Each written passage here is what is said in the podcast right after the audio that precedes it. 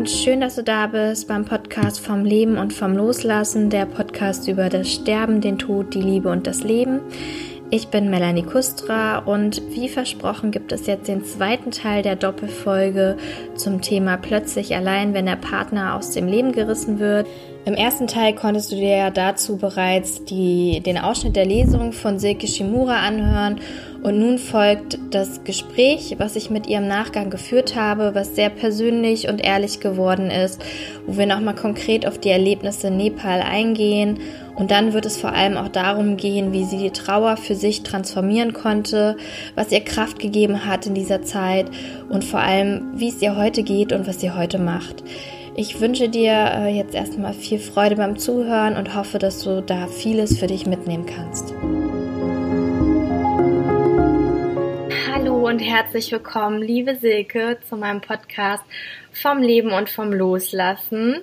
Ich freue mich sehr, dass wir hier heute zusammensitzen und jetzt im Nachgang an deine Lesung hier einfach noch die Zeit haben, um, um uns ein bisschen zu unterhalten. Herzlich willkommen. Ja, danke dir. Ich freue mich auch hier zu sein. Für alle die, die jetzt vielleicht auch nicht äh, die Lesung, den ersten Teil der Podcast-Folge gehört haben, sondern jetzt gleich in das Interview reinspringen, da magst du dich da vielleicht noch ein bisschen vorstellen. Ähm, ja, und nochmal kurz erklären, ja, wer du bist, was du machst. Ja, gerne. Also, ja, ich bin ja die Silke, das hast du ja schon gesagt. Ähm, ich habe äh, ja, ich habe zwei Bücher geschrieben. Eins davon kann man in dieser anderen Folge in einem Ausschnitt als Lesung hören. Ähm, das ist das erste Buch, was ich veröffentlicht habe und da geht es um meine ganz persönliche Geschichte, die mich auch dahin geführt hat, wo ich jetzt bin. Ähm, und zwar ist vor, wenn das, also ja, vor genau äh, sechs Jahren mein Freund und Lebenspartner in Nepal verstorben, ganz plötzlich. Und darüber schreibe ich eben in dem Buch, erzähle die Geschichte, wie das damals war und auch ähm, wie mein Weg ja mit und durch die Trauer hier war. Und ähm, all das, diese, diese letzten sechs Jahre oder eigentlich dieser eine Moment vor allem und ähm, ausgelöst dadurch haben mein Leben ja komplett erstmal auf den Kopf gestellt und dann aber auch komplett ein neues Leben geführt ist. Und deshalb bin ich heute hier als Trauerbegleiterin, als Bestatterin mittlerweile auch. Ähm, und damals vor sechs Jahren war ich eben noch Informatikerin. Genau. Und ich schreibe auch ähm, in meinem Blog in lauter Trauer ähm, einige Texte. So, da kann man mich auch immer finden. Okay. Ja, wenn wir jetzt äh, mal zurückgehen, also diese sechs Jahre zurückgehen. Ähm, du warst damals 30 Jahre alt? Mhm, ja. Und Julian, dein Freund, war wie alt? 29. Okay. Und ihr wart ähm, vier Jahre zusammen, glaube ich, hattest du mal ähm, erwähnt. Und ja, nimm uns mal zurück in diese Zeit. Also wie, welche Vision hattest du damals oder welche Wünsche an das Leben? Wie, wie ging's dir und euch, als ihr dort in Nepal wart? Also du hattest ja schon an, erwähnt, du warst Informatikerin. Was hat dich da so zu der Zeit beschäftigt? Also ich hatte in den Jahren davor für mich sehr das Reisen entdeckt. Also so als, als Leidenschaft und als, ähm, ja, mehr als Hobby, so wirklich als ähm, Lebens, ähm, sorry, kommt meine Katze gerade. ähm, also ja, das hat mir einfach ganz, ganz viel gegeben, gerade so Richtung Asien zu reisen. Und ich hatte dann eben Nepal auch für mich entdeckt. Und ähm, das war so, ja, ich war zu dem Zeitpunkt Informatikerin, hatte eine Zeit lang auch Software entwickelt und war da so ein bisschen auf der Suche, wie geht's weiter? Also was mache ich beruflich, weil mich das nicht mehr so ganz, das hat nicht mehr so ganz gestimmt für mich. Mm, und irgendwie zu dem Zeitpunkt damals vor sechs Jahren schien das aber alles so zu, sich zusammenzufügen, weil ich hatte dann einen Job angefangen bei einem IT-Unternehmen, was für die Reise, was in der Reisebranche tätig ist ähm, und konnte das irgendwie alles so verbinden. Ich habe dann da Produktmanagement gemacht und irgendwie hatte ich das Gefühl, das, das fügt sich gerade alles so zusammen so und es bildet sich so der Weg raus. Ähm, und dann war es eben noch so, dass Julian und ich auch schon einige schöne Reisen zusammen gemacht hatten, aber eher so diese ganz große Leidenschaft dafür in dem Sinne nicht geteilt, also oder er hat einfach nicht das Bedürfnis gehabt, irgendwie monatelang zu reisen. Ich hatte dann auch relativ zu Beginn unserer Beziehung ähm, war ich ein halbes Jahr lang unterwegs und das war für mich ganz besonders, dass es möglich war, also dass er mich hat ziehen lassen, dass ich irgendwie in die Welt gezogen bin und das aber gleichzeitig unsere Beziehung eher ja auf eine Art enger gemacht hat als irgendwie belastet so. Und das war so der Punkt, wo er eigentlich die, also als wir uns kennengelernt haben, hatte er nicht so das Interesse an Asien und dorthin zu reisen, hat aber immer sehr gerne meine Geschichten davon gehört und es war dann so meins. Also ich bin da irgendwie ohne ihn gereist und kam zurück nach Hause und konnte alles erzählen so. Und ja, damals, als ich dann 30 geworden bin und wir überlegt haben, irgendwie, wo der nächste Urlaub hingeht, da war es dann so von ihm aus, ja, such doch du raus und ich komme mit. Also so in der Art, ich weiß schon, wo es dann hingeht. Und für mich war das sehr aufregend einerseits, dann mit ihm nach Nepal zu fliegen, weil ich so dachte, oh Gott, wenn es ihm da nicht gefällt und wer weiß, was passiert, wobei ich eben nicht daran gedacht habe, dass das passiert, aber halt, keine Ahnung, also einfach vor allem, dass es ihm nicht gefallen könnte.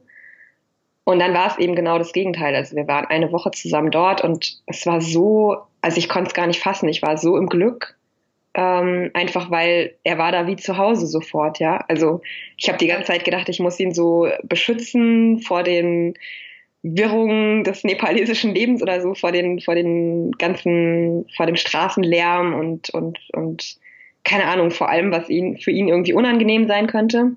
Und er hat sich voll reingestürzt, so in alles. Also der ist durch Kathmandu gerannt und wurde gar nicht müde, während ich dann schon so, oh, ich kann eigentlich nicht mehr. Und auch als wir dann in Pokhara ankamen, dort ähm, haben wir ja eine, ein nepalesisches Ehepaar besucht, die äh, zu dem Zeitpunkt 14 Pflegekinder bei sich hatten, ähm, also wow. von der Straße und aus armen Verhältnissen. Und ich wusste halt auch, wenn man dahin kommt, dann, dann ist keine Ahnung, dann gibt's immer so einen ähm, Begrüßungsabend, wo die dann tanzen und da muss man irgendwann mittanzen und ich dachte so, boah, nee, da muss ich irgendwie gucken, dass er da nicht überfordert wird, ja, weil er auch nicht so der war, der in Deutschland sich auf die Tanzfläche gestürzt hätte oder sowas, ja. Und da hat er einfach voll mitgemacht, der war da sofort Teil der Familie und also das war, der war da einfach sofort irgendwie zu Hause, ja, und ähm, von daher war ich in der einen Woche, die wir da zusammen hatten, einfach irgendwie total im, total im Glück, ja. Also weil irgendwie dieses das Reisen, gerade auch Nepal, Asien ähm, und ja, mit Julian zusammen, das, das war einfach da auch ein Zeitpunkt, wir waren dann, wir haben da schon eine Weile zusammen gewohnt in Frankfurt, aber ich war eben am Anfang der Beziehung, wie gesagt, noch relativ viel unterwegs gewesen, hatte da auch noch, also eben diese Reiseauszeit gemacht, hatte in Holland gearbeitet, ähm, unter der Woche zum Teil und so. Und irgendwie war ich aber dann in der Zeit so bei ihm angekommen und ich war auch mit diesem Job dann irgendwie dort angekommen, weil der war dort vor Ort und hatte nur wenig, also einzelne Reisetätigkeiten, so dass ich mal eine Woche weg war oder sowas. Und irgendwie, das, das war alles so, schien alles so, wie es sein sollte. Wir hatten ähm, einen, einen, ganz tollen Freundeskreis in Frankfurt zusammen auch äh, irgendwie aufgebaut oder der hatte sich so gebildet und ja, so wenn du fragst, was uns, was meine Träume waren oder unsere Träume, dann war waren wir eigentlich gerade dabei, eine gemeinsame Eigentumswohnung zu suchen zu dem Zeitpunkt. Also wir hatten uns vor, bevor wir losgeflogen sind, also in Wochen oder Monaten davor, also in den Monaten davor hatten wir uns damit schon beschäftigt und eben auch kurz vorher was angeguckt, was dann nicht gepasst hatte. Ähm, und hatten dann noch so gesagt, okay, wenn wir aus Nepal zurückkommen, dann gehen wir das so richtig an. also das war irgendwie so die Perspektive. Ich wollte wirklich mit ihm sesshaft werden, ja, was für mich schon irgendwie groß war, weil ich, ja, weil ich eben schon auch irgendwie viel unterwegs sein wollte und so, aber dann, oder das Reisen mir sehr wichtig war und ich eigentlich irgendwie das Bedürfnis hatte, auch noch viel von der Welt zu sehen und vielleicht woanders zu wohnen und so. Und dann kam aber so dieses, nee, ich will jetzt hier bei Julian sein und von dort aus immer mal in die Welt gehen, aber da ist mein Zuhause so. Okay. Oder er ist mein Zuhause, ja. Das, das war so das. Und so dieser kleine Hauch von zusammen irgendwie, also es war so die Zeit um die 30 rum, wo halt um uns rum viele Freunde dann angefangen haben zu heiraten. Also nicht angefangen haben, die haben es gemacht. und, ähm, und irgendwie dann natürlich auch so ein bisschen das Thema Kinder da war. Und wir hatten da noch nicht konkret gesagt, wir wollen das, aber es war, es war eigentlich klar irgendwie. Also es war unausgesprochen für mich zumindest irgendwie klar, dass es in die Richtung gehen wird, ja. Also auch mit dem gemeinsame Wohnung suchen. Ähm, jetzt greift mich mal die Katze an. Ich muss für die Zuhörer. Ähm, die will auch mitreden. Hm? Die will auch ein bisschen Aufmerksamkeit haben. Ich habe eine kleine junge Katze und die möchte dann immer spielen und wenn ich nicht mitspiele, dann verbeißt sie sich in meine Hand und das tut weh. Oder in meinen Arm. Deshalb muss ich jetzt gerade mal das Spielzeug hinhalten. Ja, genau, so war das damals. Wir haben in Frankfurt gewohnt, also ich hatte so irgendwie so eine Städtereise, ja, keine Ahnung, so ein, so ein Leben halt. Ja. Und habe ich das jetzt richtig verstanden, dass ihr dann in der Zeit in Nepal bei diesem Ehepaar gewohnt habt, die gleich, wo gleichzeitig dann auch 14 Pflegekinder dann gewohnt haben? Also wir haben um die Ecke im Hotel gewohnt, weil die nicht so viel Platz hatten. Das war auch damals so eins der Hauptthemen, weshalb wir da waren, weil es darum ging, zu gucken, wie können wir die unterstützen, dass die ein größeres Haus äh, ziehen können. Also wir hatten vorher schon, ich war ja vorher schon dort gewesen, hatte die bei meinem Aufenthalt davor kennengelernt. Und in der Zwischenzeit hatten wir einen Verein gegründet, um hier von Deutschland aus die zu unterstützen. Und da hatte Julian eben auch schon mitgemacht, also da war er auch recht begeistert und das war so auch, dass er das, dass er dann die Familie kennenlernen wollte und genau, aber wir haben um die Ecke im Hotel gewohnt. aber dann halt jeden Tag dort bei denen. Okay. Ja. Ja, und dann habt ihr eine Woche dort ähm, verbracht und dann ähm, habt ihr an dem Tag, als der Julian verstorben ist, habt ihr einen Ausflug gemacht, ne? Ähm, woran ist er denn eigentlich gestorben? Du hattest ja ähm, in dem Buch auch dann geschrieben, also du hast äh, dich umgedreht und hast nur gesehen, dass er dann ähm, umgefallen ist. Weiß man denn, woran das lag? Nee, also das wurde nicht rausgefunden damals. Ähm, es gab dann in Nepal noch eine Obduktion, die von der Polizei angeordnet war. Das habe ich auch erst daheim so richtig verstanden, dass es darum ging, eben zu gucken, ob ich oder jemand anderes ihn umgebracht hat. Also um sozusagen Fremdeinwirkung zu ähm, auszuschließen. Mhm. Ähm, und genau, aber da wurde eben, also da wurde halt festgestellt, dass es keine Fremdeinwirkung gab, aber es wurde nicht die Ursache gefunden, die es dann tatsächlich war. Und ich habe einige Monate später dann mal mit einem Arzt darüber gesprochen, hier in Deutschland, und der meinte, es ist relativ wahrscheinlich, dass es dann sowas wie ein Herzrhythmusstörung, die zu Herzversagen geführt hat, war, ähm, weil man das halt nicht so nicht so einfach sehen kann auch. Also, okay. aber genau wissen tue ich es nicht. Ja. Letztendlich weiß ich nur, dass er umgekippt ist und tot war. Ja. Also das ist ja echt so total die Horrorvorstellung für jeden. Ähm, und Nepal ist ja auch ganz anders als Deutschland wie, also ich weiß gar nicht, ich meine, gibt's da auch einen Notruf oder so? Ich meine, was, was macht man dann quasi? Also was hast du gemacht, als das passiert ist? Waren da äh, Menschen um dich herum? Warst du da ganz alleine mit ihm? Also ich, das ist echt eine gute Frage. Ich weiß gar nicht, ob es einen Notruf gibt. ähm, ich, also ich glaube nicht. Oder vielleicht schon. Hm. Also auf jeden Fall war es bei mir so, dass ich, wir waren alleine unterwegs. Ähm, wir sind auf so einen kleinen Hügel hochgelaufen und es war eigentlich noch dann Glück, kann man sagen, oder ja, weil wir sind, also wir sind quasi mit dem Taxi ein Stück hochgefahren worden und auf der Straße ausgestiegen, dann über so einen Weg, wo niemand war, so ein paar Treppen hoch, also nur so ein Fußweg ein Stück gelaufen und kam dann wieder zurück zur Straße, um quasi das letzte Stück hochzulaufen. Und direkt, also kurz nachdem wir wieder auf der Straße angekommen waren, ist es halt passiert.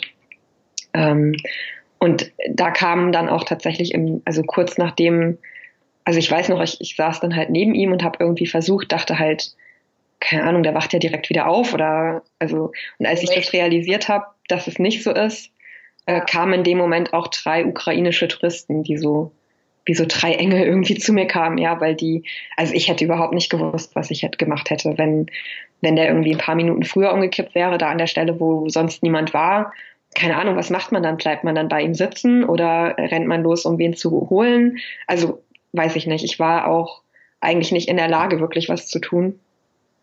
Ähm, und also ich war einfach total froh, dass die da waren, weil ich hätte, glaube ich, unsere Sachen liegen lassen. Ich, also ich hätte das alles nicht mitbekommen irgendwie. Mhm. Ähm, und die haben dann ihn auch versucht zu reanimieren beziehungsweise ich glaube, es ist ihnen sogar auch gelungen. Ähm, auf jeden Fall hatten wir irgendwie dann getestet, dass er noch atmet. Also zu dem Zeitpunkt hat er noch geatmet. Ich weiß nicht genau, ob wegen der Reanimation oder ähm, ob er generell noch geatmet hat, ähm, kann ich nicht so genau sagen. Und die haben dann halt ein Auto angehalten, was den Berg runterkam oder den Hügel, ähm, um damit die den halt zu einem Arzt mitnehmen. Und das war, und da bin ich dann auch mitgefahren. Also es war irgendwie, ich glaube, dass es Inder waren, bin mir aber nicht so sicher, vielleicht waren es auch Nepalesen. Ähm, und was ich noch weiß, ist, dass da drei Frauen auf dem Rücksitz eigentlich saßen, die sich dann irgendwie in den Kofferraum gesetzt haben. Keine Ahnung, wie das ging. Und Julian wurde auf die Rückbank gelegt und ich hockte irgendwie so in der Mitte dazwischen und, und dann sind wir da diesen Hügel runtergefahren. Also Krass. keine Ahnung, wie das eigentlich ge gepasst hat oder so. Ich habe aber einfach in dem Moment mitgemacht. Ja, ich hätte das nie selbst hingekriegt. Ich habe einfach, wie gesagt, unsere Sachen lagen dann da, unsere Rucksäcke und die, diese Ukrainer haben dann auch so, hier nimm das mit und geh, geh du dahin, geh nach da, mach das. Und ich hätte, also, keine Ahnung, ich hätte nicht, ich war, ich war überhaupt nicht richtig da. Also.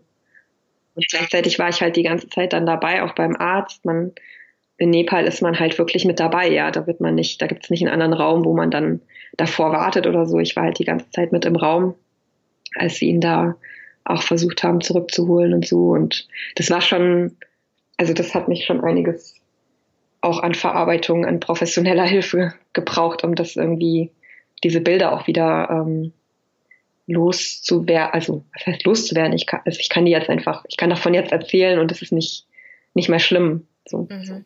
Aber das, das hat schon lange gebraucht.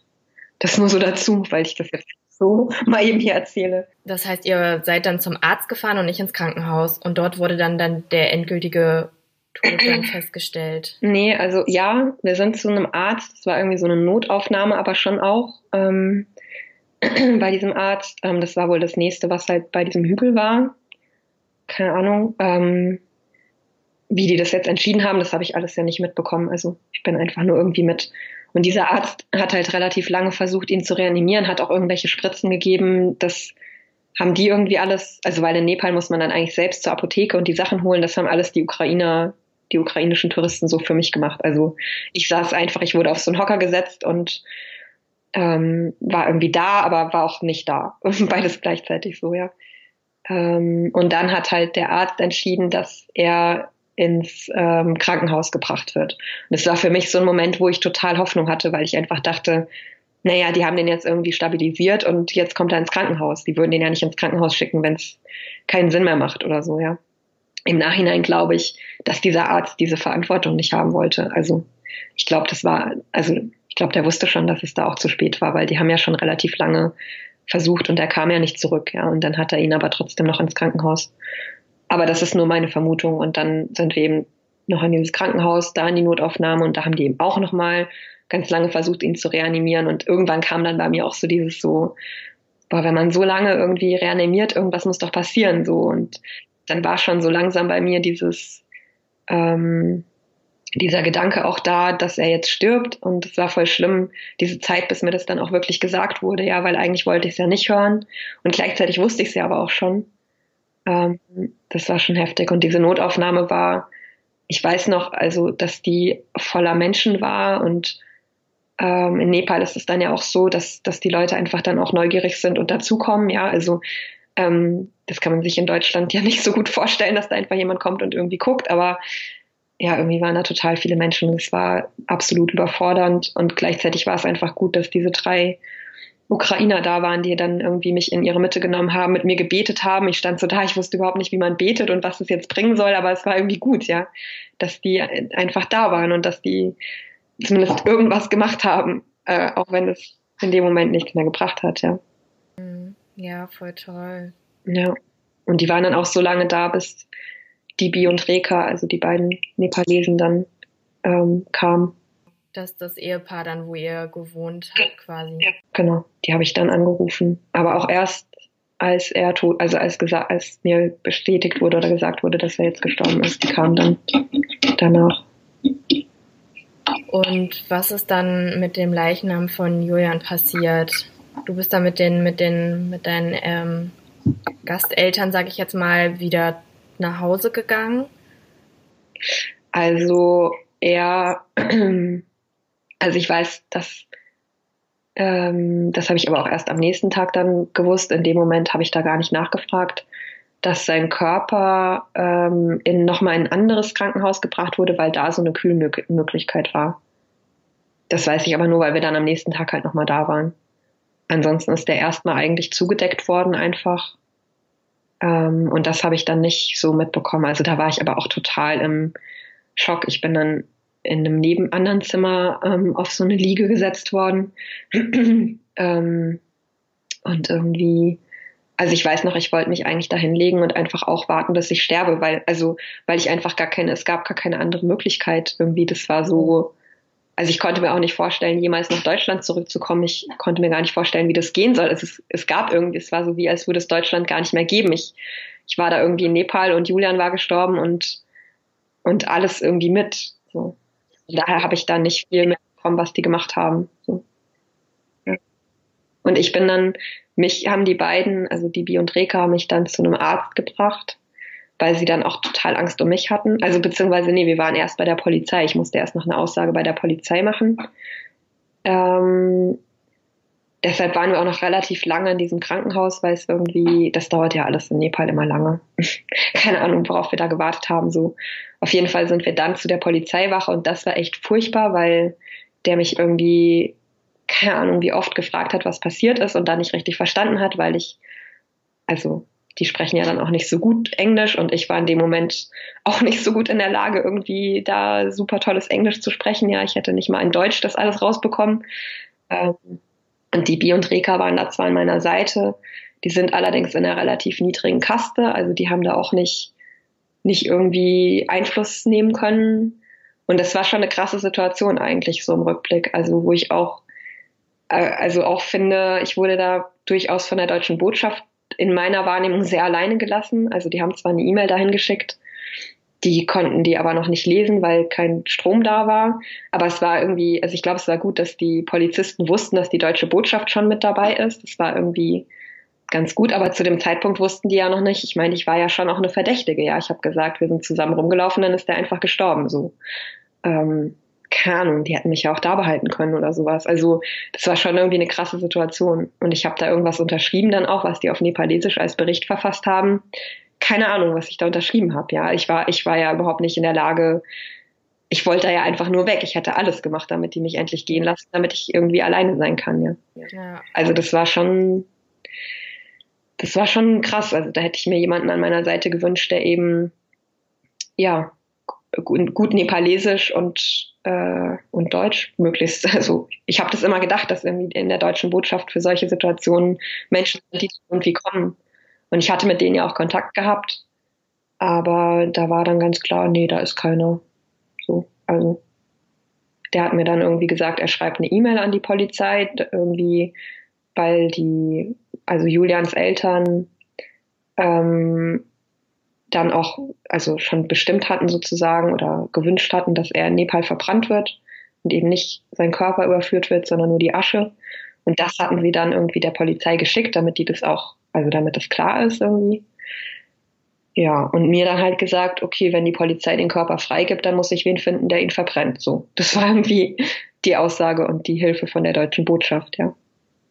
Also das war, das ist schon irgendwie, finde ich nach wie vor heftig, wie, also weil ich einfach immer, wenn ich auf Reisen war, habe ich gedacht, so, ja, in, in, Notfallsituationen ist die deutsche Botschaft irgendwie da. Mhm. Keine Ahnung, ob das nicht so ist oder ob das nur da nicht so war, ich weiß es nicht. Ähm, und ich wüsste halt nicht, was für eine schlimmere Notfallsituation es gibt. Also es gibt noch andere, ähm, jetzt wenn man, keine Ahnung, wenn man irgendwie entführt wird oder sowas, aber also, trotzdem war das schon ein ziemlich großer Notfall. Ja, und dein Glück war dann ja, dass du quasi nicht alleine warst und deine genau. Gasteltern dann äh, an deiner Seite hattest. Ja. Ähm, die dir dann geholfen haben, alles weitere in die Wege zu leiten mit, mit der genau. Verbrennung genau. des Leichnams. Genau. Ähm, davor würde ich noch mal ganz gerne auf diesen Moment äh, zurückkommen, wo du gesagt hast, der ähm, ja war irgendwie hat so viel verändert auch bei dir. Ähm, und zwar hast du dich ja noch mal entschieden, ähm, Julian dann noch mal ähm, ja, dir nochmal anzuschauen und ihn nochmal zu sehen und dich von mhm. ihm persönlich auch nochmal zu verabschieden. Und ähm, du hattest am Anfang auch in der Lesung mal gesagt, naja, früher hast du immer auch gedacht, ähm, ja, stirbt jemand und dann ist er halt weg, quasi. Und jetzt war das ja ein ganz besonderer Moment auch, als du ihn dann tatsächlich nochmal gesehen hast. Ähm, kannst du uns nochmal ja so mitnehmen in diesen Moment und was da so in dir vorgegangen ist? Ähm, ja, also für mich ist dieser Moment, es ist genau, im Grunde genau das, was du gesagt hast. Ich habe vorher gedacht, jemand ist tot und dann ist er halt irgendwie weg. Und dieser Moment hat da so eine Brücke geschlagen, nochmal wirklich zu begreifen, dass der tot ist, dass der nicht einfach nur dann weg ist. Ähm, ich glaube, das war für mich ein sehr wichtiger Aspekt. Ähm, und dann war es aber auch ein Moment, der, der einfach total magisch war. Irgendwie ist gerade das Wort, was mir dazu im, in den Sinn kommt. Also ich hatte ihn ja sterben sehen an dem Tag, aber das war ja alles auch in so einem, das war einfach auch alles Horror irgendwie. Also ähm, und irgendwie auch so noch total surreal. Also das konnte eigentlich gar nicht geschehen sein, obwohl ich es gesehen habe, ja, obwohl ich irgendwie die ganze Zeit dabei war und auch gesehen habe, die Ärzte konnten nichts tun und er kam tatsächlich nicht zurück, war das irgendwie, war das eigentlich nicht wahr, also konnte das nicht wahr sein. Und dann bin ich am nächsten Tag, ähm, zum Glück hat mich da die Sabine, die ich dort kennengelernt habe, einfach den ganzen Tag immer wieder so ganz äh, sanft dahin geschubst, ja, immer wieder gesagt, hier, ich habe das auch so erfahren bei dem und dem und da war es so und ähm, das war gut, den nochmal zu sehen. Und also sie war irgendwie einfach sicher, dass es für mich gut wäre und hat mir das, hat mir immer wieder so ein bisschen den Anschubs gegeben, so dass ich mir es nochmal überlegen sollte, ob ich das nicht äh, machen möchte. Und ähm, irgendwann war der Punkt, wo ich dann wusste, okay, ja, ich will das jetzt doch woher auch immer das kam, ja, obwohl ich wirklich am Morgen noch irgendwie das überhaupt nicht wollte und auch total Angst hatte, glaube ich, und das gar nicht sehen wollte, weil es ist ja auch so eine Realität, die ich nicht wahrhaben wollte. Mhm. Ähm, und als ich dann seinen Körper gesehen habe, war es für mich einfach alles in einem Moment spürbar, dass, dass es wirklich nur seine Hülle ist, ja, dass es sein Körper ist, der da liegt aber dass dieser Julian, der da eigentlich drin gewohnt hat sozusagen, oder, oder das, was da drin, drin gewohnt hat, ähm, das jetzt nicht mehr belebt, ja. Und das hat mir in dem Moment wirklich geholfen. Also da kam so ein Verstehen, dass der wirklich gestorben ist, ja. Das hat zwar später immer noch, gab es immer noch Momente, wo ich, oder also ganz lange, das ist ja auch in der Trauer ganz normal, wo ich immer wieder irgendwie dachte, boah, das kann nicht sein und der kommt wieder oder so. Aber trotzdem war das so ein Moment, der mir, in, wo ich das in dem Moment einfach begriffen habe, dass der wirklich gestorben ist. Und gleichzeitig habe ich aber in dem Moment auch erlebt, dass da etwas ist, was weiterhin da ist. Also es war wirklich so ein, also für mich war es damals total umwerfend ähm, und, und unerwartet, weil ich einfach vorher auch eigentlich so an gar nichts geglaubt habe, ja. Also ich habe irgendwie, ich habe gedacht, wenn man stirbt, ist man tot und fertig, so, ja. Und ja. dann kam ich dahin und auf einmal ähm, habe ich so seine Präsenz wahrgenommen, also seine Seele wahrgenommen ähm, und war da auf ganz besondere Art mit ihm verbunden oder ja. Also das war so ein, so ein Moment der Nähe und des Erkennens. Das war viel stärker als vorher lebendig in unserer Beziehung, ja, obwohl ich finde, wir hatten eine sehr ähm, nahe Beziehung auch, ja, und, und ich habe ihn auch vorher schon, oder ich habe ihn einfach sehr geliebt und gleichzeitig war das aber so eine Liebe, die war, in dem Moment war das eine ganz andere Dimension, was ich da wahrgenommen und gefühlt habe. Ähm, das war auch jenseits von Raum und Zeit und ja, jenseits von allem. Das war einfach ein Moment, der, ja, der alle, der, der, der hat gar keine Worte, auch wenn ich es versuche, in Worte zu fassen. Ja, ich krieg voll die Gänsehaut. Hast du das danach äh, nochmal so erlebt? Also, dass du dich so verbunden gefühlt hast mit, mit, mit seiner Seele oder war das tatsächlich nur in dem, in dem Moment, wo du ihn dann gesehen hast und berührt hast? Ähm, also, das war schon der Bewegen, also der Moment, wo das so am, äh, größten, spürbarsten, ich habe gerade nicht das richtige Wort dafür. Also ähm, ich habe das später schon auch noch erlebt, ähm, aber anders, nicht mehr ganz so intensiv. Also ich habe es auf jeden Fall, es ging ja an dem Abend dann noch weiter, dass dann auch ein paar Stunden, also vielleicht dazwischen lag die Obduktion, also anderthalb Stunden, zwei Stunden später oder so waren wir dann ja in dem Kloster und er wurde dann eben auch schließlich dort verbrannt oder sein Körper und da habe ich die ganze Zeit noch so diese Verbundenheit und diese Liebe und diese Nähe und Präsenz gespürt. Ähm und es war schon dann später immer wieder, dass, also ich hatte so äh, einige Träume, die sich sehr, also die sich einfach auch anders angefühlt haben als jetzt so andere normale, in Anführungsstrichen, Träume, wo ich, wo er einfach, also ja, wie zu Besuch war und einfach sehr stark spürbar war. Und ich hatte auch so, es gab schon Momente, wo ich dann mal, wo ich draußen in der Natur war oder so und ihn auch wirklich um Hilfe gebeten habe und dann ihn schon sehr spüren konnte und so Begegnungen auf dieser Ebene immer wieder gab. Ähm, aber ja, das war schon sehr besonders da. Ich glaube, weil es halt gerade auch erst passiert war und ähm, ich da, wir beide, ja, keine Ahnung, es war, vielleicht war es auch deshalb besonders, weil ich das da zum ersten Mal erlebt habe. Und weil halt sein Körper auch noch da war und so. Das ist schon irgendwie anders als, also ja, ich glaube, dass seine Seele da noch sehr, sehr nah einfach direkt da war. So würde ich es beschreiben. Ja, wahrscheinlich.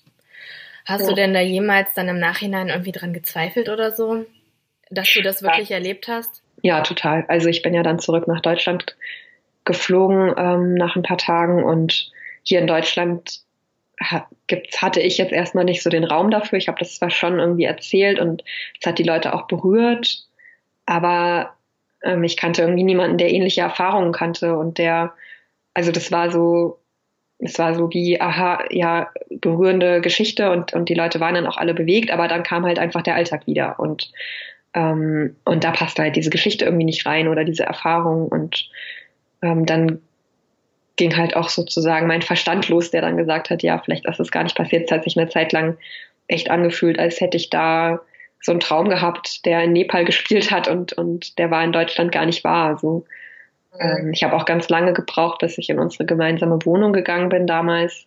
Bin dann erstmal zu meinen Eltern, die auch in der Nähe ähm, gewohnt haben. Weil ich einfach, das war so ein schrecklicher Schritt, dahin zu gehen und festzustellen, dass der wirklich auch hier in Deutschland nicht mehr da ist. So. Ähm, also wichtig, aber es war echt, äh, echt auch schrecklich und da habe ich lange für gebraucht.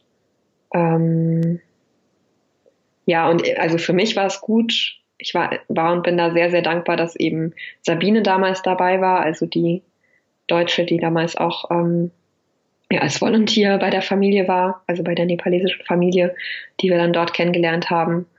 Und, ähm, und mit ihr konnte ich dann, also in solchen Momenten, ähm, also ich weiß noch, ich habe nach, vielleicht nach zwei oder drei Monaten oder so, war ich an so einem Punkt, wo ich echt dachte, das ist wirklich nicht passiert. Und ich habe das mir wirklich alles irgendwie eingebildet, diese ganzen, also gerade dieser Moment der Begegnung dort und auch, es gab ja so ganz viele Zeichen noch, ähm, also ganz viel, diese, diese vier Tage nach seinem Tod in Nepal, die waren vollgepackt mit, mit Zeichen und also es war so, ich hatte so das Gefühl, wie als würde jemand mir alles schicken, was geht, ja, damit ich auch bloß irgendwie nicht nicht verpassen kann, dass seine Seele da weiter existiert, ja. Also es war echt, äh, echt krass. Und dann habe ich aber gedacht, nee, das, das habe ich mir alles eingebildet. Das habe ich mir alles irgendwie, das war nur, weil, keine Ahnung, ich im Schock war oder so. Und da habe ich dann halt ähm, Sabine äh, gefragt, ob wir nochmal darüber reden können. Und dann, das, also das war gab mehrmals so, dass ich sie dann nochmal irgendwie Einzelheiten oder bestimmte Sachen gefragt habe, ob sie das wirklich auch noch erinnern kann und so erlebt hat. Und das tat einfach total gut, weil sie wie so meine Zeugin war dann auch mhm. die das ja alles mitbekommen hat. Mhm. Ja. Ich würde noch mal ganz gerne auch auf den ähm, Moment drauf eingehen oder ähm, du hast ja den, den Leichnam von Julian dann verbrannt, was ja auch, ähm, ich glaube für viele unvorstellbar ist, was wir hier in Deutschland auch gar nicht so kennen, dass man da wirklich auch dabei ist. Ähm, also wie, ich meine, auch wenn du es vorgelesen hast, aber irgendwie kann ich mir das trotzdem noch so schwer vorstellen. Also wie läuft das da ab? Ist das gang und gäbe, dass das wirklich bei, also bei jedem dann auch gemacht wird? Oder hat man auch die Wahl, das anders zu machen und ähm, dann auch die Frage, war der, war er dann eingehüllt, sein Leichnam? Ähm, mhm. oder, oder wie macht man das dann? Ja, ähm, also ich überlege gerade, soweit ich das kenne, ähm, wird in Nepal immer der Körper verbrannt. Ähm, ich weiß, dass es in Tibet auch noch die Form der Luftbestattung gibt. Das ist, glaube ich, noch ein bisschen krasser, wenn man das so zum ersten Mal hört. Also da werden die Verstorbenen tatsächlich einfach auf einen höheren Felsen gelegt und den, den Geiern überlassen, also wirklich dem Kreislauf des Lebens zurückgegeben. So. Ähm, ich bin mir nicht sicher, ob das in Nepal auch, also kann, ich, doch, ich kann mir schon vorstellen, dass es in einigen Gebieten auch so ist. Ähm, Gerade in den höheren Gebieten wahrscheinlich. Wenn ich jetzt so drüber rede, macht das Sinn, weil da gibt es auch nicht genug Holz ähm, zum Verbrennen. So. Aber das weiß ich nicht ganz genau. Aber ich gehe mal davon aus, dass das so ist. Es gibt auf jeden Fall keine Friedhöfe. Das heißt, es wird also sowieso keine Erdbestattung, kein Körper ver vergraben. Ähm, und auch die Asche wird, die wird eben einfach verstreut. Also die Hinduisten streuen die in den Fluss und die Buddhisten, so wie ich es kennengelernt habe, vielleicht jetzt auch zu verallgemeinern, es gibt da ja ganz viele verschiedene Regionen und, und, und so Gruppen. Ähm, aber so wie ich es kennengelernt habe, wird es da halt einfach dem Wind übergeben, also tatsächlich weggekehrt eigentlich am nächsten Tag, ähm, weil es dann, da gibt es keinen, da braucht es kein, ähm, ja, das, das ist einfach dann, das, das wird hinter sich gelassen sozusagen oder das, ja, braucht, wird nicht aufgehoben. Okay, das heißt, die Nepalesen würden dann auch nicht die Asche irgendwie in der Urne äh, mit nach Hause nehmen und sich die Urne irgendwie nach Hause hinstellen oder so. Ich glaube, ich habe das damals gefragt und ähm, der eine aus der Familie hatte mir gesagt, dass es manchmal, es kann schon sein, dass man sich so ein bisschen was davon mitnimmt und aufhebt, aber eigentlich eher nicht. Es gibt auch keine Urnen, also das war auch durchaus, ich habe dann gedacht, irgendwie der also meine Aufgabe war dann ja noch, die, die Asche nach Kathmandu zu bringen zur deutschen Botschaft, damit sie dann nach Deutschland überführt werden kann, direkt zum Bestatter. Ähm, und ich habe mich dann mit so einer Urne auf dem Schoß irgendwie im Touristenbus gesehen oder so und habe dann festgestellt, als, als er eben verbrannt war und wir am nächsten Tag die Asche dann eingesammelt haben, äh, oder dann realisiert, dass es eben gar keine Uhren gibt. Und die Bi, also der der Ehemann, der Vater von der Pflegefamilie oder von meiner Gastfamilie so gesehen, der hatte dann so eine, also wirklich wie so ein, äh, wie so eine Art Einmachglas, also so ein grö etwas größerer Plastikbehälter, ähm, der durchsichtig war, wo wir dann erstmal die Asche reingetan haben. Ähm, den habe ich umwickelt mit meinem Halstuch, damit es irgendwie so ein bisschen geborgener sich anfühlt, ja. Aber oh. da war dann halt die Asche drin. Es gab ja nichts. Also wo hätte man es sonst reintun sollen? Und er hat, wir haben dann aber gemeinsam noch ähm, so eine Metallkiste gekauft, in die wir dann die, das Gefäß reingegeben haben. Und dann bin ich mit dieser Kiste halt rumgelaufen. Und das war auch schlau, weil ich musste, wir sind dann geflogen nach Kathmandu und da musste ich ja durch die ähm, Sicherheitskontrolle. Und da war es total gut, dass ich diese Kiste öffnen konnte und dann da was war, wo die reingucken konnten, ja. Also es war, also er hat sich das schon echt, der hat sich da echt Gedanken drüber gemacht. In dem Moment war ich erstmal so, öh, aber dann habe ich gemerkt, nee, es ist total gut, weil also ich habe das alles selber gemacht ähm, und das braucht jetzt nicht irgendwie, das, das, ist, das braucht nicht irgendein besonderes Gefäß. Also das war ja schon, er hat das ja dafür extra irgendwie gekauft. Das war ja jetzt nicht, da waren ja nicht vorher, weiß ich nicht was drin. Ähm, aber es war irgendwie, es hatte dadurch sowas Natürliches, ja. Also da war gar kein Abstand dazu. Da war weder durch eine wunderschöne Urne noch, also und ich will gar nicht sagen, dass es, ich finde es schön, wenn man eine schöne Urne aussucht und so, ja, aber es war trotzdem so, ja, ich, ich war da einfach, das war einfach ganz normal und natürlich. Das war, das war das, was von ihm übrig geblieben ist und das habe ich dann mitgenommen. Und da ist es nicht so wichtig, wie die äußere Form ist eigentlich, weil ich ihm ganz nah war. So, ich glaube, darum geht's. Das ist das, was ich auch erfahren habe, ja. Ja, ist ja eigentlich ganz oft so, ne? Also das letztendlich ist es egal, wie irgendwas aussieht oder sowas. Ähm.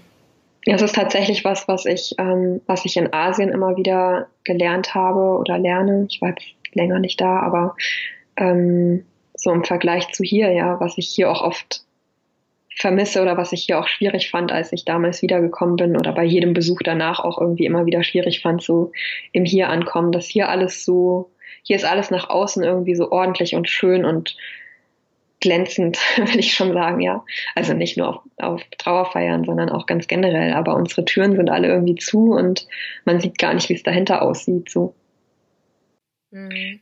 Ähm, halt dieser Schein so ein bisschen, der gewahrt wird siehst du das halt alles, ja, da ist es einfach, du kriegst das pure, volle Leben mit. Du siehst alles Leid auch, genauso wie alle Freude. Und du siehst eben auch, wie das ist, wenn jemand stirbt und, und wie, was dann ist, ja, du kriegst es halt alles mit. Mhm. Und genau, du hattest noch gefragt, ob er dann eingehüllt war. Er war eingehüllt.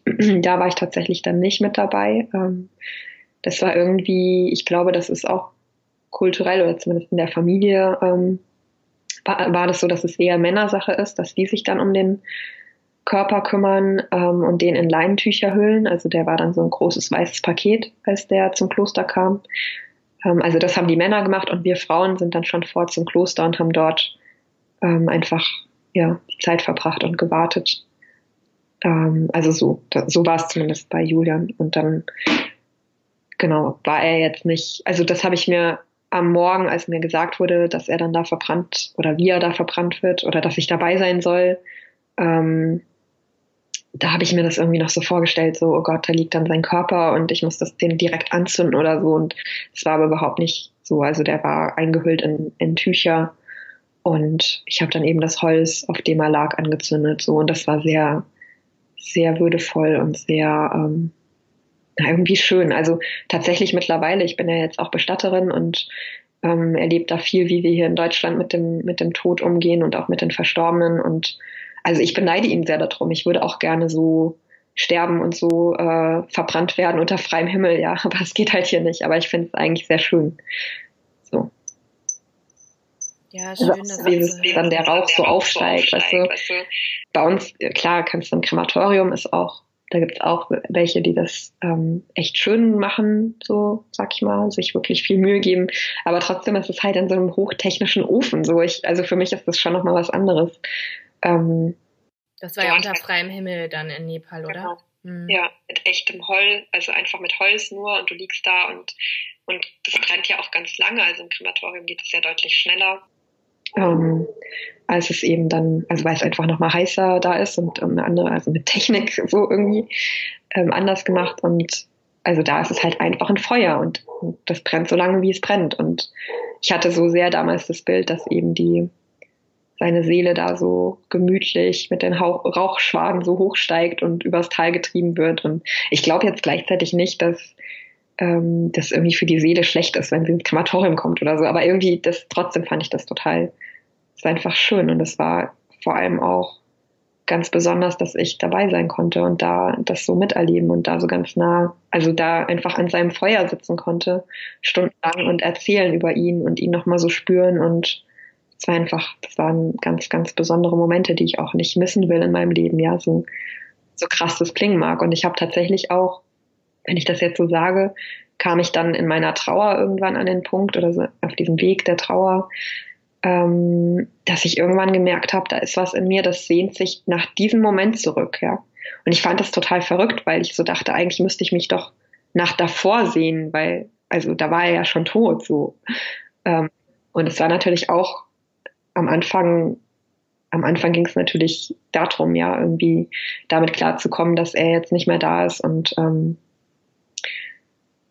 und dadurch diesen Schmerz auch ähm, irgendwie durchzugehen und na natürlich, das hatte ich ja schon gesagt, auch eine Unterstützung zu holen, gerade auch bei der Verarbeitung von diesen Bildern, von diesem, dass ich dabei war und ich hatte ganz viel Schuldgefühle ähm, auch, weil also weil ich einfach das Gefühl hatte, ich hätte ihn irgendwie retten müssen und ich habe es nicht gekonnt. Also so diese furchtbare Ohnmacht und Hilflosigkeit, so all das, das war natürlich auch da. Ja, es war jetzt nicht nur ist hilfreich, dass es dass es diese guten, schönen Momente gab, aber es war eben trotzdem, hat es das andere nicht einfach so weggemacht, so, also bei mir nicht. Und dann irgendwann eben nach einig, also nach drei Jahren, würde ich sagen, zwei, drei, zweieinhalb Jahren, drei Jahren oder so, da wurde das, war das irgendwie alles dann schon so mehr im Frieden und, ähm, Und ich hatte mich schon sehr viel damit auseinandergesetzt, mir eben die Zeit genommen. Und dann habe ich so gespürt, boah, und das ist aber eigentlich was, das sehnt sich ja so sehr nach diesem Moment zurück. Und dann habe ich eben so realisiert, dass es genau diese Verbundenheit,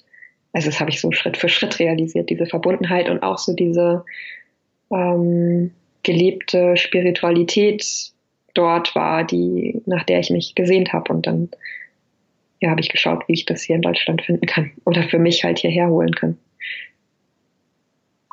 Von daher ist es schon insgesamt ein sehr, hat es auf so vielen Ebenen mein Leben verändert. Also, und wenn man das so hört, dann denkt man vielleicht erstmal so, boah, nur auf so eine schreckliche Art und Weise.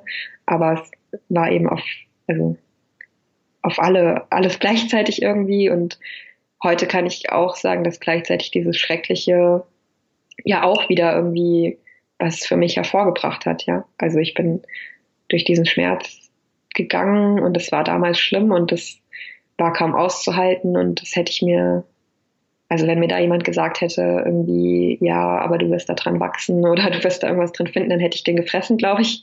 Ähm, aber wenn ich jetzt drauf zurückblicke, dann, ähm, dann sehe ich das schon so, dass, dass halt da drin, dass ich da drin auch irgendwie ein Stück weit mich finden konnte und da bin ich sicher noch nicht irgendwie fertig, sonst wäre es ja blöd, dann hätte ich ja nichts mehr zu tun den Rest des Lebens. Aber es hat schon sehr viel geöffnet auch für mich. So mir.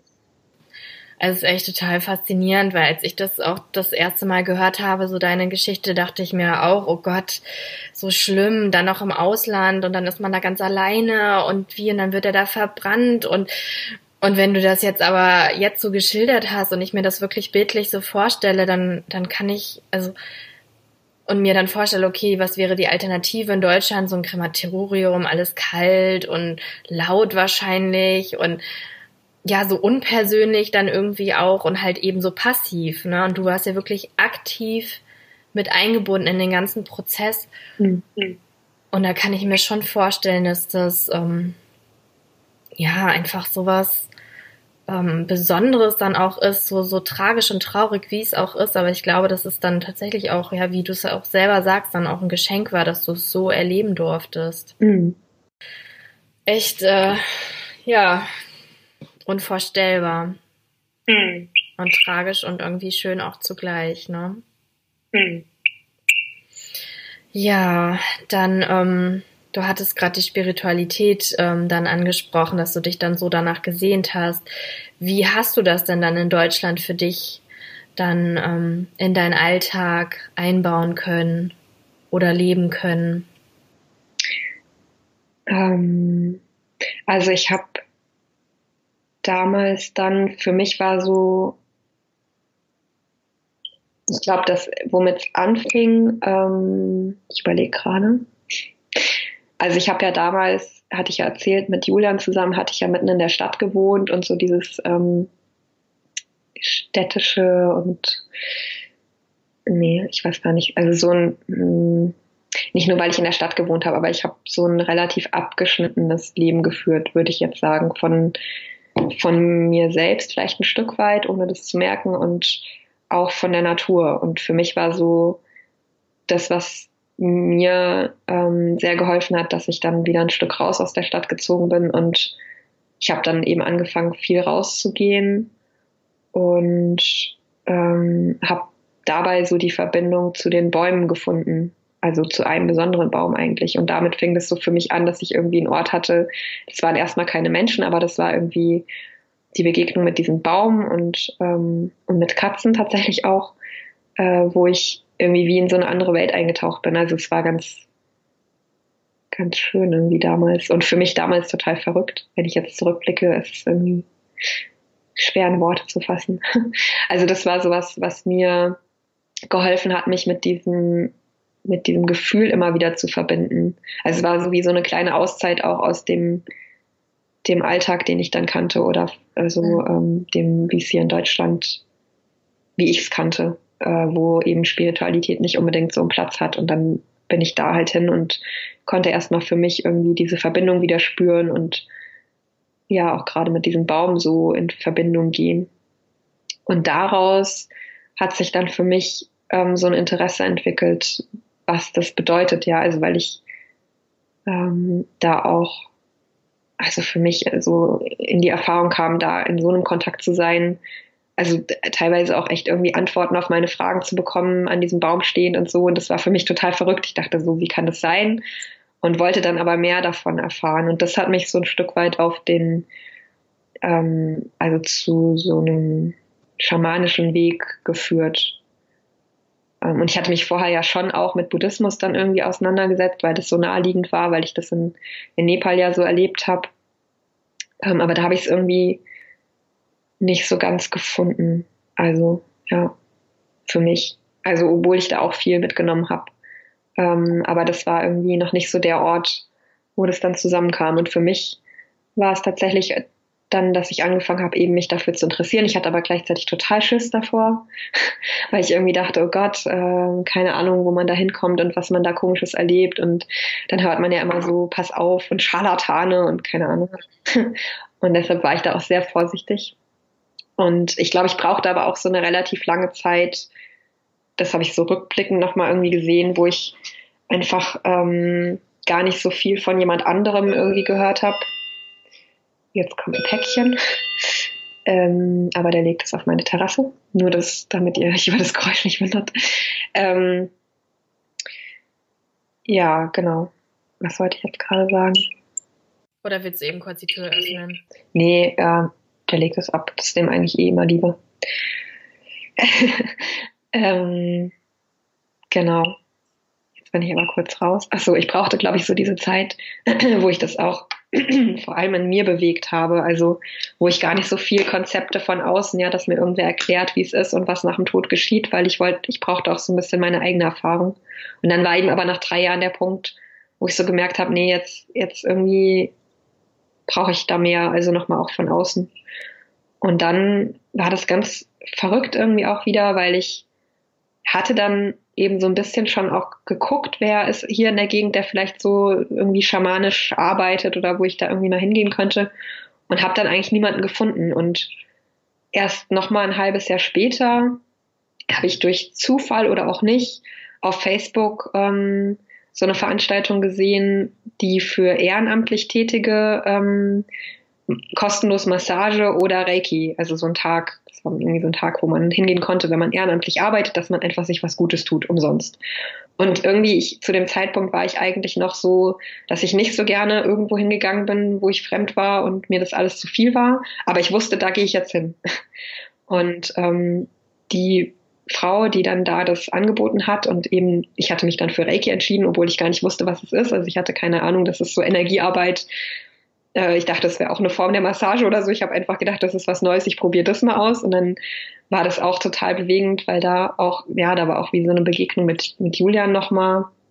Naja, und ich konnte es einfach irgendwie total spüren und das tat mir total gut, dass da Menschen waren, die so ganz normal mit diesen Energien irgendwie gearbeitet haben, weil ich, also ich irgendwie das Gefühl hatte, durch diese Begegnung mit Julian damals und, und durch alles, was in Nepal passiert ist, hat sich auch wie sowas in mir geöffnet, was dann, also was, was viel mehr war, also, oder ich hatte eine ganz andere Wahrnehmung und teilweise auch so, war ich so überflutet von irgendwie Energien, die ich gar nicht in Worte fassen konnte und wo ich auch niemanden kannte, also wo ich nicht wusste, wie man das ausdrücken kann und ich einfach dachte, okay, ich bin halt einfach ein bisschen verrückt oder keine Ahnung. Da waren auf einmal Leute, die das irgendwie kannten und damit anders umgegangen sind und ähm, das war sowas, was mir sehr geholfen hat. Da bin ich dann auch, ähm, in, ja, habe ich eben auch ähm, das selbst gelernt anzuwenden. Ein bisschen später, aber gleichzeitig war es eben auch so, dass Kerstin, also die, die das angeboten hat an dem Tag, eben auch äh, schamanisch arbeitet. Und ähm, ich habe sie halt vorher nicht gefunden und es war für mich so krass, weil sie wohnt zwei Orte weiter. Ähm, und es war so klar, dass es einfach zu dem Zeitpunkt dann dran war, ja. Also und das lerne ich immer wieder irgendwie, dass ich, ich kann das nicht erzwingen. Ich kann nicht, ich denke dann zwar manchmal, ich weiß dann oft schon vorher, es geht so in die oder die Richtung, ähm, aber es ist dann einfach noch nicht dran. Und, und dann, wenn es dran ist, dann kommen auch die passenden Leute irgendwie ins Leben und ja. Ja, das kenne ich. Alles zu seiner Zeit, ne? Alles zu seiner Zeit. Ja, genau. Ja. Und da hat sich das dann so zusammengeführt. Also ich habe, ich weiß noch, das habe ich auch im Buch beschrieben.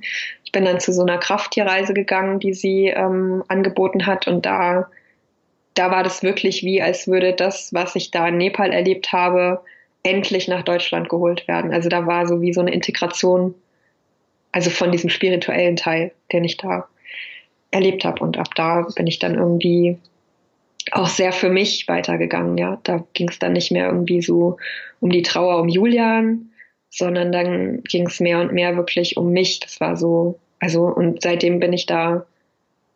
Das geht ja, wie gesagt, immer weiter so. Also ich ähm, habe immer wieder irgendwie Themen, die, die mich dann auch ganz tief bewegen ähm, und wo ich, wo ich immer tiefer tauche sozusagen und das ist nicht immer einfach so.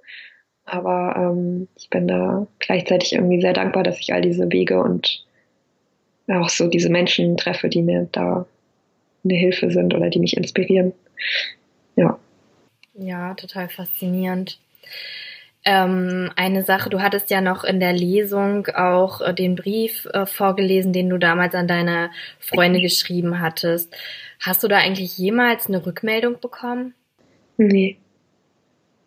Ich weiß auch gar nicht, ob die, also ich habe den ja damals nicht abgeschickt, also den hatte ich irgendwie, den habe ich dann beim Schreiben meines Buchs, habe ich den gefunden auf dem, als Word-Dokument oder so, weiß ich gar nicht mehr genau. Also auf jeden Fall hatte ich den halt geschrieben damals aus dieser Wut auch heraus und dieser Einsamkeit und Verzweiflung und hatte mich dann aber doch auch nicht getraut, den abzuschicken. Ähm, genau, und habe den dann jetzt in dem Buch abgedruckt, wohl wissend, dass das schon auch ja, dass es eben damals so die Gefühle waren und, und gleichzeitig jetzt nicht als Angriff gegen die Freunde irgendwie gedacht war, das im Buch abzudrucken. Ich habe das einfach auch genutzt, um ähm, ja, um, um zu zeigen, wie sich es wirklich damals angefühlt hat. Ich habe auch insgesamt in dem Buch immer wieder Tagebucheinträge und so verwendet, weil mir einfach auch klar war, ich kann das rückblickend irgendwie beschreiben, aber das ist trotzdem nicht das, wie sich es damals angefühlt hat, weil das habe ich zu dem Zeitpunkt nicht mehr so gefühlt. Und ähm, ich habe aber, ich hab, weiß nicht, also mit denen, die auch damals im Brief gemeint waren, sozusagen, habe ich tatsächlich nichts mehr zu tun. Also das hat sich alles nach und nach, dieser Freundeskreis, den wir damals auch zusammen hatten, ähm, das hat sich, also der hat sich nicht aufgelöst, glaube ich. Ich glaube, dass die noch befreundet sind, das weiß ich gar nicht so ganz genau, aber ich bin da halt nach und nach dann komplett rausgefallen oder habe mit allen den Kontakt abgebrochen oder, oder wir gegenseitig oder wie auch immer. Ähm, und ich habe keine Ahnung, ob die das Buch gelesen haben oder so. Also da gab es keine, keine Reaktion. Ich habe von vielen, ich habe von tatsächlich von vielen Leuten auch ähm, Reaktionen bekommen, die das Buch dann gelesen haben und sich dann getraut haben, nochmal mit mir zu reden, aber nicht von diesen Freunden sozusagen. Aber es ist, also mittlerweile ist es zum Glück sehr okay für mich, so, weil ich einfach auch sehe, also es war damals, ich habe mir so gewünscht, dass sie diesen Weg einfach mitgehen. Also ich habe so gedacht, ich bin da in so einem Freundeskreis und da werde ich immer aufgefangen, egal was passiert. Ähm, und als die dann nicht so da sein konnten, wie ich das gebraucht hätte, war das erstmal alles in Frage. Und ich habe so gedacht, das waren schon immer schlechte Freunde oder so, ja, vom Gefühl.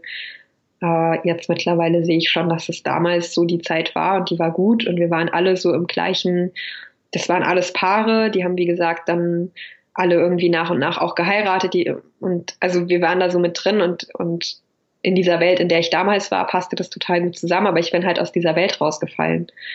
Ähm, und mein Leben ist halt komplett anders weitergegangen und ähm, ich habe mich, ich war dann immer so wütend, dass die dass die, ich hatte immer so das Gefühl, die lassen mich nicht so sein, wie ich bin, weil die, also die wollen nicht, dass ich so lange trauere oder die können damit nicht umgehen oder so.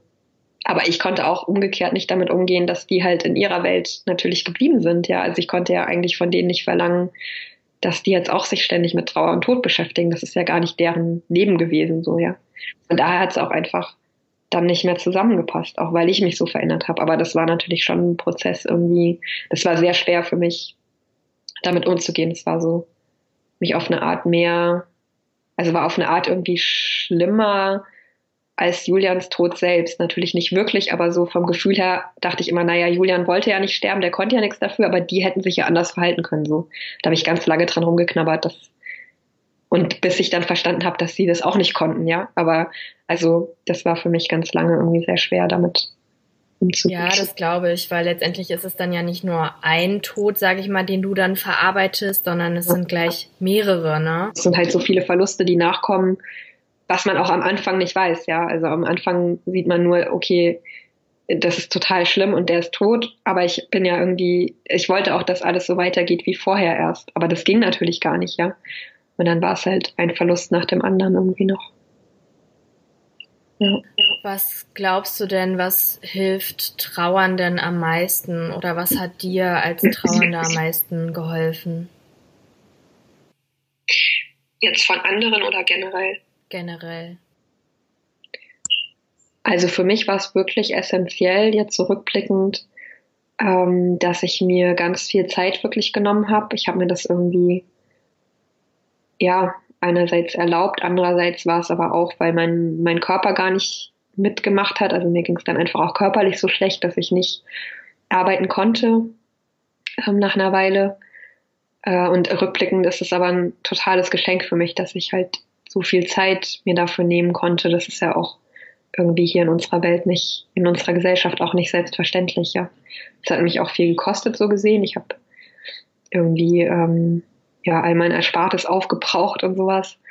Ähm, aber ja, es war gut und richtig so, dass ich mir diese Zeit genommen habe. Ähm, Zeit, um das alles zu fühlen und zu durchleben. Und so schwer das auch war zwischendrin, das irgendwie immer wieder auszuhalten, ähm, war es für mich irgendwie der einzige Weg, da wirklich durchzugehen, ja, und nicht drumrum, weil es geht auf Dauer sowieso nicht. Also Zeit ist irgendwie ein wichtiger Faktor und dann dann schon auch ähm, Menschen, die einfach da sind. Also für mich war es durchaus auch einiges an, ähm, ja, ich sag mal, professioneller Unterstützung. Also ich habe mir da so alles gesucht, was es gab von Trauergruppe, Trauerbegleitung, Therapie. Ich war auch zweimal in der Klinik, in der psychosomatischen. Und ähm, dann eben, wie gesagt, noch mehr und mehr auch ähm, ja, Reiki und schamanische Angebote. Unterstützung. Okay. Ähm, wobei das dann ja eher später war. Genau, also so das zum einen, aber eben auch Menschen, jetzt, ob jetzt professionell oder freundschaftlich, wie auch immer, ganz generell Menschen, die halt wirklich da sind, die wirklich das für den Moment mit aushalten und die können das, die können das ja nicht abnehmen und das, also letztendlich muss ich den Schmerz am Ende für mich alleine fühlen, so, also niemand kann das wirklich mir abnehmen oder mitmachen oder so, aber trotzdem war es für mich immer wieder ein Geschenk, wenn da eben jemand war, der einfach mit da war und nichts von mir verlangt hat und mir auch nicht erzählt hat, wie es jetzt besser geht oder sowas, sondern ja, der mir den Raum gegeben hat, so, so zu sein, wie ich gerade war. Okay. Ja. Wenn jetzt jemand zuhören sollte, der jetzt auch gerade ähm, jemanden verloren hat, sei es jetzt den Lebenspartner oder eine andere nahestehende Person, was würdest du der Person mit auf den Weg geben wollen? Also ich würde der Person zum einen wünschen, dass ähm, ich habe jetzt ja gerade von der Unterstützung von anderen gesprochen und ich, ich würde der Person aber vor allem auch sehr wünschen, dass sie selbst auf sich ganz liebevoll schaut, weil es ist so eine krasse, heftige, schlimme Ausnahmesituation und es tut so weh. Ähm, und dann finde ich es finde ich es immer ganz wertvoll, wenn wir da mit uns selbst geduldig und, und liebevoll eben sind. Also das ist sowas, was ich auch gelernt habe oder realisiert habe, dass ich dann oft noch selbst draufgehauen habe, ja, so, oh, ich krieg's voll nicht hin und ich schaff's einfach nicht und nee, es ist alles okay. Also wirklich auch die Botschaft, das ist alles okay und, und, und da gibt's kein, boah, du bist ja immer noch da und da oder so. Das gibt's einfach nicht. Es ist, jede, jede Zeit ist okay und, und jedes Gefühl ist okay und es gibt kein richtig oder falsch. Es ist nicht irgendwie richtiger, sich schneller wieder ins Leben zu stürzen, als, und es ist auch nicht umgekehrt richtiger, ähm, möglichst lange im Schmerz zu bleiben oder sowas, ja. Also mein Weg war es jetzt, ähm, mich sehr weit rauszunehmen aus der Welt und, und mir sehr viel Zeit wirklich für mich zu nehmen und zu fühlen und, und, und mir ging, also ja, mich da reinzuschmeißen sozusagen. Ähm, aber das heißt überhaupt nicht, dass es richtig ist. Also wenn, wenn da jetzt jemand zuhört, der, äh, der einfach irgendwie ganz viel rausgeht und der sich dann vielleicht von manchen anhören muss, so er würde davor fliehen oder sich ablenken. Nee, es ist, jeder hat seinen eigenen Weg und und ich, und ich weiß und bin mir sicher, dass jeder von uns auch diese Weisheit in sich trägt und immer genau weiß, und das ist, dafür ist ja auch die Trauer da. Die Trauer weiß das auch, was sie braucht, ja. Und, ähm, und da hat jeder, jeder seinen eigenen Weg. Und das ist, und ich würde ja jeden, der jetzt zuhört, der in so einer Situation ist, ermutigen, wirklich immer wieder auf sich da zu hören und, und zu vertrauen. Ich glaube, das ist wirklich ganz, ganz wichtig und essentiell und toll, dass du das nochmal so betonst. Weil ich ja. glaube, da machten, machen sich ja wirklich viele immer verrückt und gerade so, es gibt dieses Trauerjahr und man darf sich nur daran halten oder wie auch immer. Ja, ähm, ja vielen Dank schon mal für diesen Rat. Sehr gerne. Ähm, ja, du hast ja echt in den äh, letzten sechs Jahren eine unglaubliche Transformation auch erlebt und ähm, ja, hast dich, glaube ich, komplett auch verändert ähm, wenn du jetzt so in die Zukunft schaust, äh, was, was hast du jetzt heute für eine Vision und, und wo würdest du dich oder wo siehst du dich in fünf Jahren? ähm, keine Ahnung. also keine Ahnung, wo ich mich in fünf Jahren sehe. Ähm, meine Vision oder mein Wunsch für mich ist, dass ich ähm, ja immer weiter dem folge, was was da ist und, und mir selbst folge sozusagen. Und ähm, jetzt gerade habe ich im vergangenen Jahr ja begonnen, als Bestatterin zu arbeiten. Jetzt könnte ich sagen, ich will in fünf Jahren das, keine Ahnung, dass ich da mehr mir noch aufgebaut habe oder was auch immer, aber ich weiß es nicht. Ich, ich kann das eigentlich nicht sagen. Ähm, ich glaube, ich will ein drittes Buch schreiben.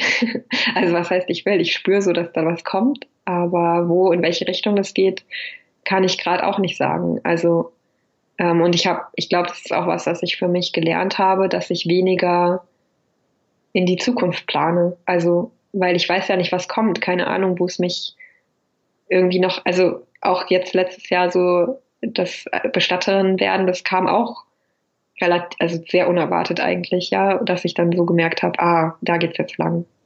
Und von mhm. daher, ja, keine Ahnung. Und gleichzeitig habe ich schon ich habe schon so die Vision, dass ich, mh, hm, es hat sich schon viel davon erfüllt. Also ich hatte so die Vision, ähm, in einem Haus am Waldrand zu leben. Jetzt habe ich noch kein ganzes Haus, aber ich lebe am Waldrand so und ähm, mich da mehr und mehr mit zu verbinden. Und ich, also was ich mir vorstellen könnte, ist schon, dass ich so einen Raum nochmal was mich verändere in dem Sinne, dass ich einen Ort auch schaffen kann, wo dann Menschen auch zu mir kommen können, auch so ein Heilort oder so ein heilsamen Ort. Ähm, aber ob das wirklich geschieht, ob das in fünf Jahren geschieht, keine Ahnung. ich weiß es nicht. Also ich, manchmal gibt es schon so was in mir, was es auch wissen will, wo geht's denn jetzt lang und was mache ich denn jetzt? Und dann merke ich aber immer wieder, oh, ich, ja, ich kann es immer nur im Hier und Jetzt erfahren eigentlich. Und, und das machen, was jetzt gerade da ist. So, und wo mich das dann wieder hinführt, ich, wenn ich auf die letzten sechs Jahre zurückblicke, oder auch, also insgesamt auf mein Leben jetzt ist teilweise so verrückt auch. Ähm, also jetzt, ja, dass sich Dinge erfüllen, die ich mir gewünscht habe, aber auf eine Art, wie ich es mir niemals hätte planen können oder so, ja. Also, ja. Ja, schön. Ich bin auf jeden Fall gespannt, was wir von dir noch so hören werden. Und äh, du hattest ja in dem Buch auch ähm, geschrieben, dass letztendlich dann doch äh, dass du niemals gedacht hättest, dass es irgendwie wieder gut werden könnte.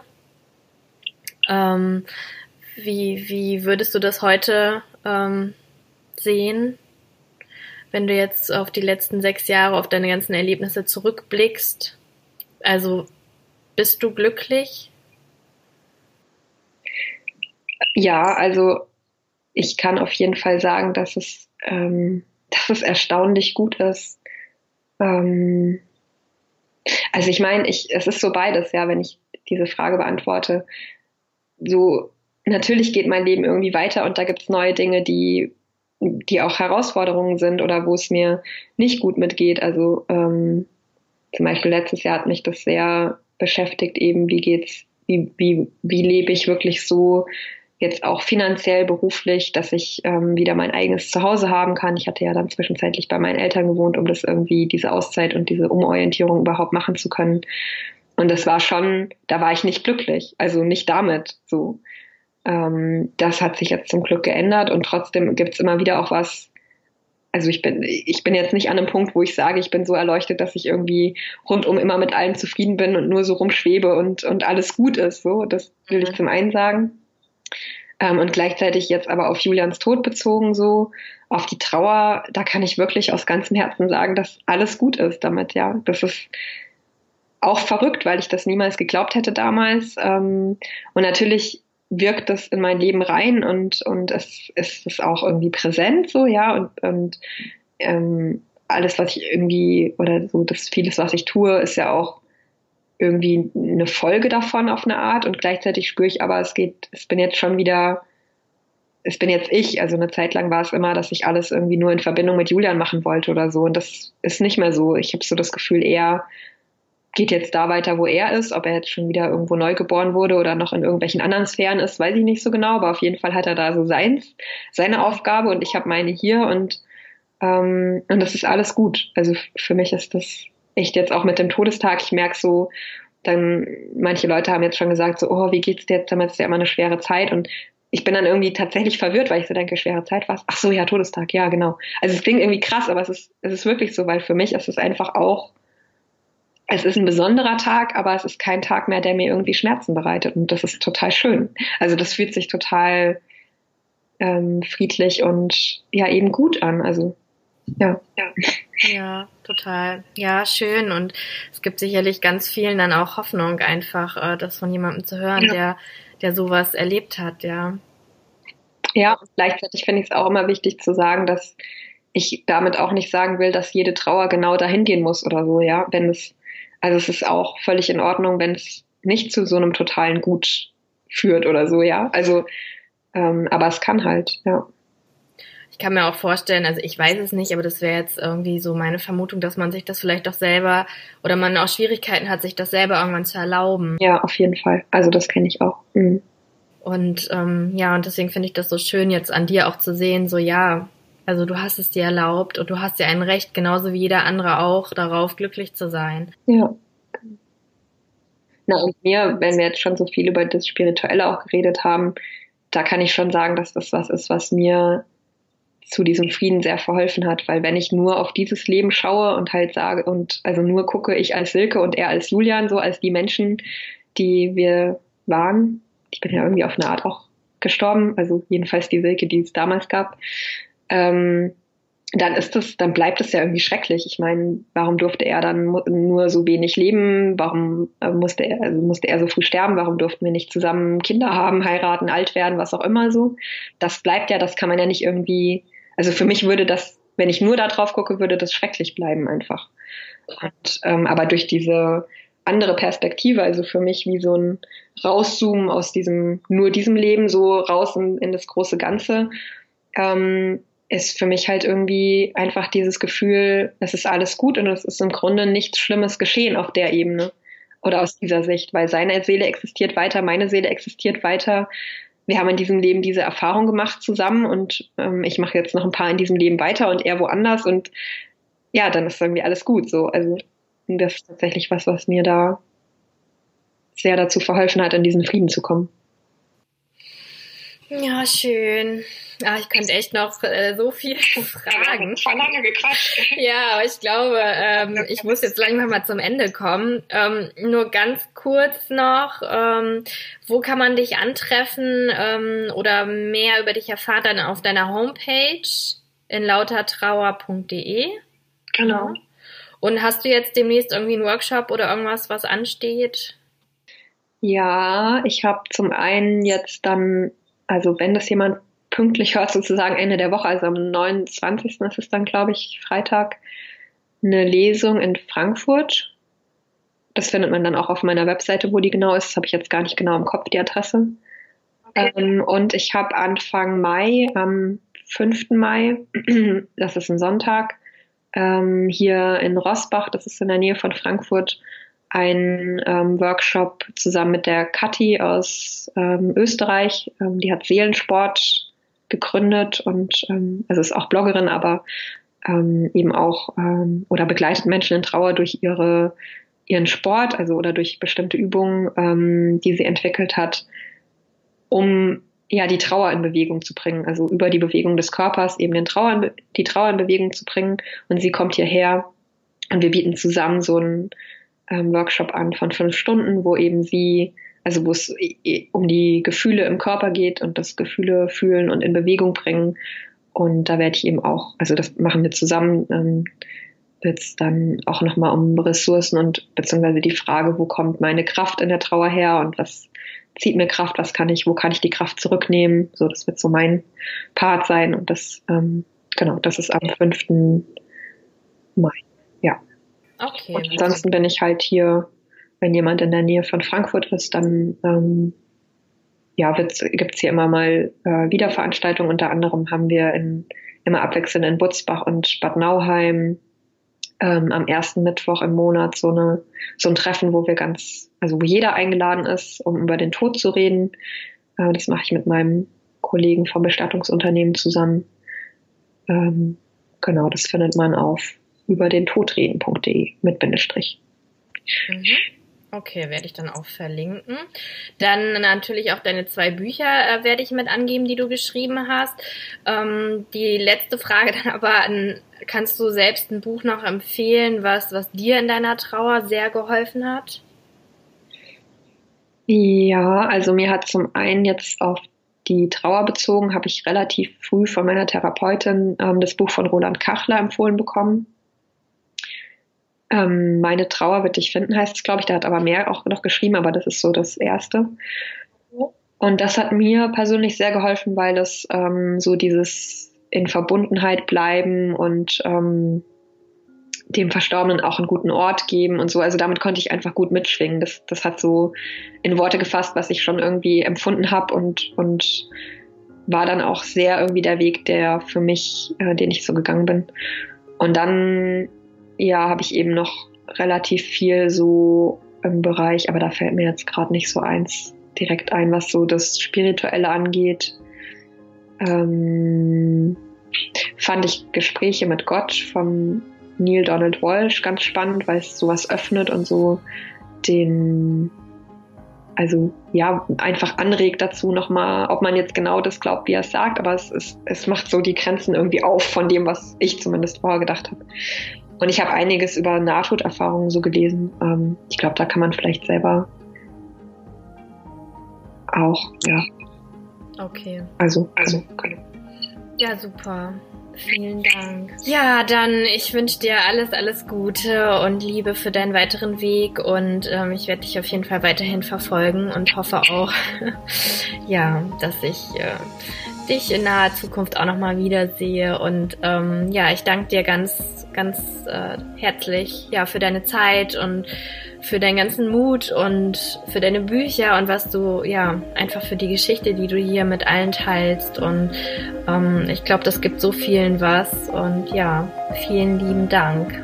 Ja, danke dir für den Raum, den du mir hier gegeben hast und auch für die Begegnung, die wir ja miteinander hatten und haben. So, das war das Interview mit der lieben Silke. Ich hoffe, dass du genauso beeindruckt und gefesselt bist von dem Gespräch, wie ich es bin. Und ich hoffe auch, dass du einiges für dich mitnehmen konntest, dass dir das Ganze Mut gegeben hat. Ähm, wir freuen uns natürlich, wenn du uns irgendwie einen Kommentar hinterlässt. Entweder bei mir auf Instagram, bei Melanie Kustra unter dem heutigen Post oder du gehst auch direkt bei Silke auf die Homepage, schreibst dir eine Nachricht und ja, wir freuen uns da über jegliche Rückmeldung. Die Bücher, die Silke erwähnt hat und auch ihre Homepage verlinke ich natürlich in den Show Notes. Und ja, dann bleibt mir nichts anderes übrig, als dir jetzt noch einen schönen Tag zu wünschen und ich hoffe, dass wir uns bald wieder hören. Bis dahin, alles Liebe.